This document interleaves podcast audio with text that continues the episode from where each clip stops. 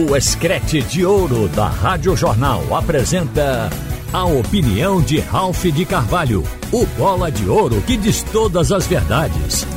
Ralph de Carvalho!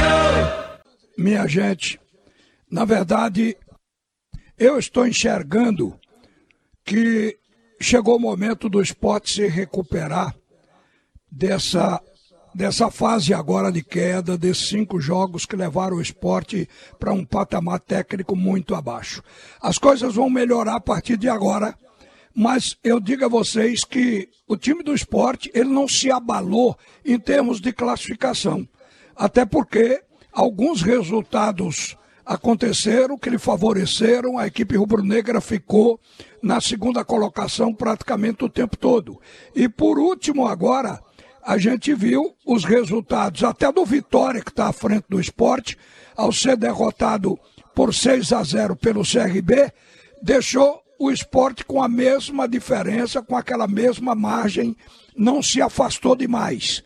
E os clubes que poderiam ocupar o lugar do esporte, como Juventude, perdeu do Atlético Goianiense, o Novo Horizontino, que poderia incomodar, também perdeu, de forma que o esporte contou com a sorte em se manter exatamente onde está na segunda colocação.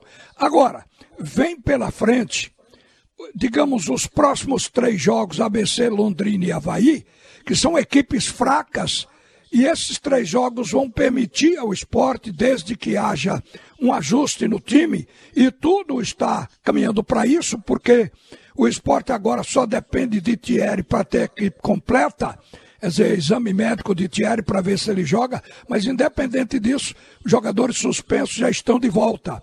Então o esporte poderá colocar em campo diante do ABC, depois Londrina, depois Havaí, uma equipe que possa fazer a equipe rubro-negra voltar ao futebol do primeiro turno. E é isso exatamente que se espera. Todo mundo sabe que o esporte passou cinco partidas em baixa. A queda pelo menos quatro jogos ruins. O último do empate com o Criciúma foi que o esporte apresentou o melhor futebol. Aí teve aquele problema dos pênaltis e acabou igualando o jogo. Mas a grande verdade é que esta uma fase do esporte, ela não afetou a classificação, mas preocupa quando você pensa em profundidade, em estar entre os quatro no final da competição. Então é preciso voltar a pontuar a ganhar jogo e a jogar bom futebol. Agora, paralelamente a isso, que eu acho que o esporte vai conseguir sua recuperação, tem, por exemplo, o jejum do Love. O Love chegou a 10 gols na Série B, mas foi ultrapassado pelo Gustavo Coutinho, atacante do Atlético Goianiense, que hoje está com 12 gols. Isso porque o Wagner já completou oito partidas sem balançar as redes.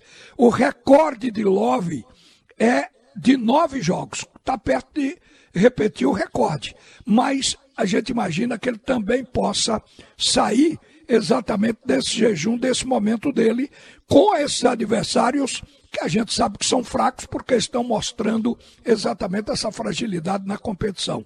Agora, o Love é um artilheiro ele tem 22 gols em 49 jogos na temporada. Quer dizer, parou de fazer gols nessas oito partidas, mas um cara que fez 10 gols só na Série B. Então tudo sinaliza que essa possibilidade vem agora. Gente, para falar um pouco da seleção brasileira. Ontem, o brasileiro se chocou um pouco, porque nós vimos um futebol de domínio total contra a Bolívia, onde o time de Fernando Diniz jogou solto, houve acerto de 100%. O único jogador que saiu de campo desgostoso naquela primeira partida foi o Richarlison, e isso porque não conseguiu fazer os gols, porque ele não jogou tão mal no ponto de vista tático do posicionamento. Mas ele estava profundamente infeliz. Nesse jogo de ontem, ele fez pelo menos um, o gol. Não valeu, estava impedido, não foi consignado. Mas ele já saiu um pouco mais alegre, contando uma história, inclusive, diferente, dizendo que vai precisar recorrer a uma ajuda profissional. A um psicólogo, porque ele passou um momento muito angustiante fora de campo, teve problemas, mas não abriu, não disse exatamente qual o problema dele, que lhe levou a ficar com a cabeça assim, preocupada, a ponto de não jogar. Mas ele, no fim, disse que queriam roubar o dinheiro dele. Então deve ter sido assunto financeiro que levou o jogador a, a ficar preocupado. Deve ser alguma coisa relativa às, às transações da vida de jogador. Então, no caso dele aí. Mas a seleção em si e o jogo, a gente considera que é normal uma oscilação, principalmente quando está se formando uma nova seleção.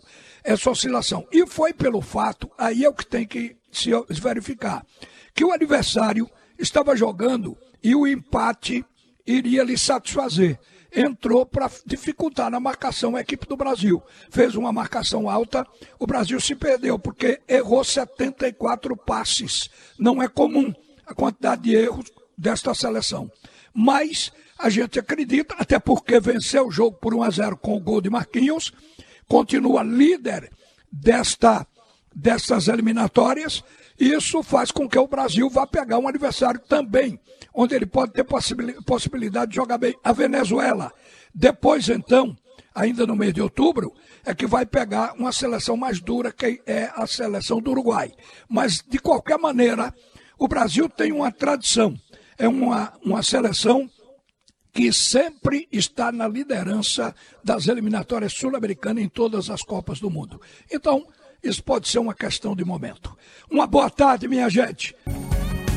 Você ouviu a opinião de Ralph de Carvalho, o bola de ouro que diz todas as verdades.